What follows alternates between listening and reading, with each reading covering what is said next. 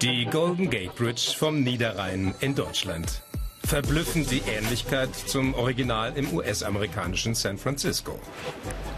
Autor Christoph Karasch macht während der Corona-Pandemie eine Weltreise durch Deutschland. Island und Japan trennen hier nur gut 100 Kilometer und es ist auch nicht weit bis zur Südsee.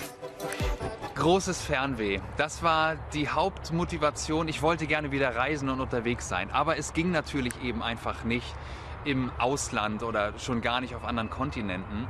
Und äh, dann bin ich darüber gestolpert, dass es Orte gibt, die so heißen wie andere Orte. Kalifornien und Brasilien und Amerika, Russland und Rom. All diese Orte gibt es wirklich in Deutschland. Andernach am Rhein, eine der ältesten Städte Deutschlands. Die Römerstadt im Bundesland Rheinland-Pfalz ist der Ausgangspunkt für Christoph Karasch Abstecher nach Island. Drei Wochen lang hat er für sein Buch San Francisco liegt am Rhein die große weite Welt entdeckt, innerhalb der Grenzen Deutschlands. Nach 15 Minuten Bootsfahrt erreicht er das Ziel, den höchsten Kaltwassergeysir der Welt. Geysir ist isländisch und bedeutet ausbrechen.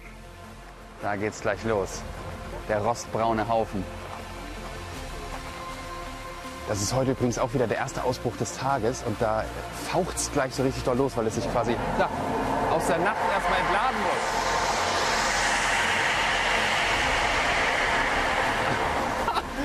so, Achtung, und jetzt geht's los. Ich weiß nicht, ob es schon 50 Meter sind, aber...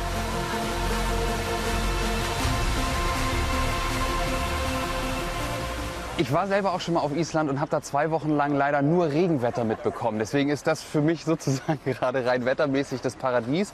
Und ja, es ist so ein Island-Quickie. Es ist äh, ein, ein kurzes Einstippen in eine ganz faszinierende Natur, die da auf Island herrscht und die man hier eben nachempfinden und nacherleben kann.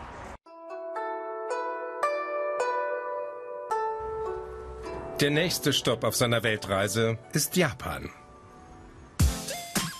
Die Rheinmetropole Düsseldorf. Dieses Stadtviertel im Zentrum trägt den Namen Little Tokyo. Düsseldorf beheimatet die drittgrößte japanische Gemeinde Europas nach London und Paris. Hier findet sich fast alles, was das japanische Herz begehrt. Wie Buchläden mit einem rein japanischen Sortiment, mit dem Christoph Karasch jedoch nur wenig anfangen kann. Anders die japanische Bäckerei um die Ecke. Hier gibt es ostasiatische Klassiker. Das gute grüne Zeug, Matcha-Pan. Die Gebäcksspezialitäten sind nicht wie in Deutschland kross, sondern weich gebacken und in Plastikfolie eingepackt. Auch das ist ganz authentisch japanisch, ebenso wie der Geschmack. Ah okay. Mmh. Das ist gefüllt.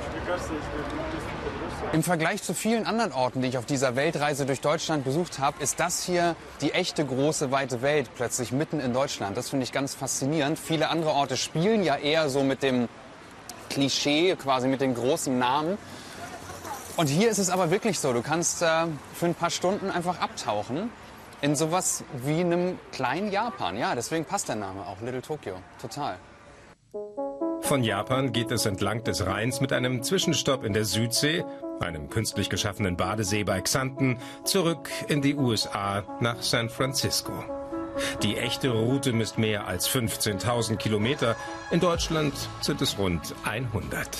Die Golden Gate Bridge vom Niederrhein. Das Ziel, Deutschlands längste Hängebrücke, 803 Meter lang. Gelegen zwischen Kleve und Emmerich, nahe der niederländischen Grenze. Das Original ist mehr als dreimal so lang, doch für Christoph Karasch ist die kleine deutsche Kopie eine echte Entdeckung es gibt keine Geheimtipps mehr in Deutschland, denkt man oft. Aber wenn man die Perspektive mal ändert und es, ja, zum Beispiel versucht, eine Weltreise im eigenen Land zu machen, dann ähm, sieht man neue Orte, von denen man vorher noch nie gehört hat. Ich wusste nicht, dass so eine Brücke in Deutschland existiert. Deutschland. Ein Land, das weit mehr Abwechslung bietet, als man glaubt.